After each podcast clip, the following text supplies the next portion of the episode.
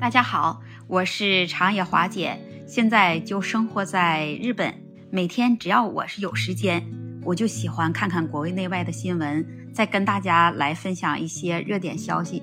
就像昨天啊，我在网上就看到了北京市人力社保局发布关于北京市人力资源社会保障行政处它处罚裁量基准表的一个通知。通知上明确就规定了，只要你是用人的单位。或者是企业在招聘你所需要员工的时候，如果是你要以性别为由来拒聘妇女，或者是差别化提高对妇女聘用的标准，比如在怀孕期、休产假或者是哺乳期，像这些女员工，只要你无缘无故来降低这些员工的奖励待遇和工资，最高可处于五万元罚款。那这是一个让妇女非常高兴的消息。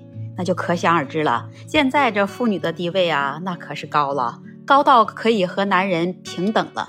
可不像是在古代的时候，除了这母系社会时期之外，古代有些妇女，你首先是不能出大门，呃，更不能抛头露面，每天就在家生儿育女，为夫家传宗接代，而且你还要做到三从四德，遵循许多戒条，也被这些传统的思想所束缚住了。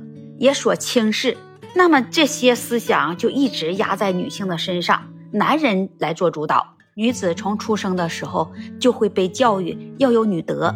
随着社会发展的进步，到了现在呢，在劳动法上，它就也有规定了，说妇女会享有男子平等的就业权利。其实，在海外呀，也有一些例子。就拿我现在居住着日本来说吧。呃，招聘员工的企业或者是单位，他也会标注招聘员工的要求，男女。据日本劳动组合总联合会调查，相关的就业歧视有一项相关的结果，呃，就说学历筛查的人会占百分之四十左右，那么性别差异的人呢，会占百分之二十八左右。尽管日本也出台了禁止性别歧视的规定。来让法律规定来真正来保护劳动者。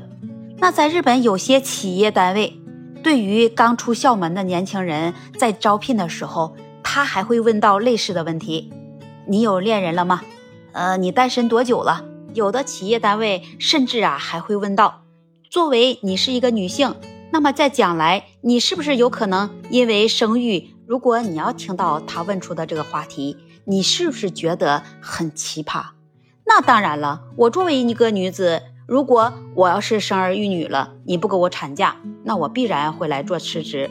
日本的职业安定法呢，它也有规定，对应聘的员工要特别尊重人权。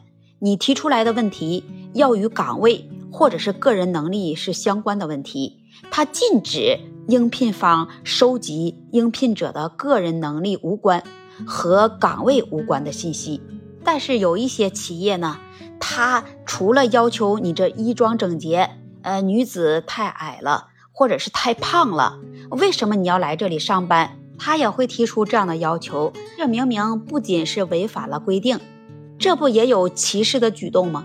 当你要遇到这些应聘方所提出的这些要求的时候，真的非常令令人的气愤。希望在以后，国家能多出一些这样有关的明文规定。来提高着女性和男性有一个平等的地位、平等的待遇。听到这里了，你是不是也有跟花姐一样的想法？欢迎在评论区留言跟花姐互动，也欢迎您关注、订阅我的专辑。今天就跟大家来分享这么多，那我们下期节目再见。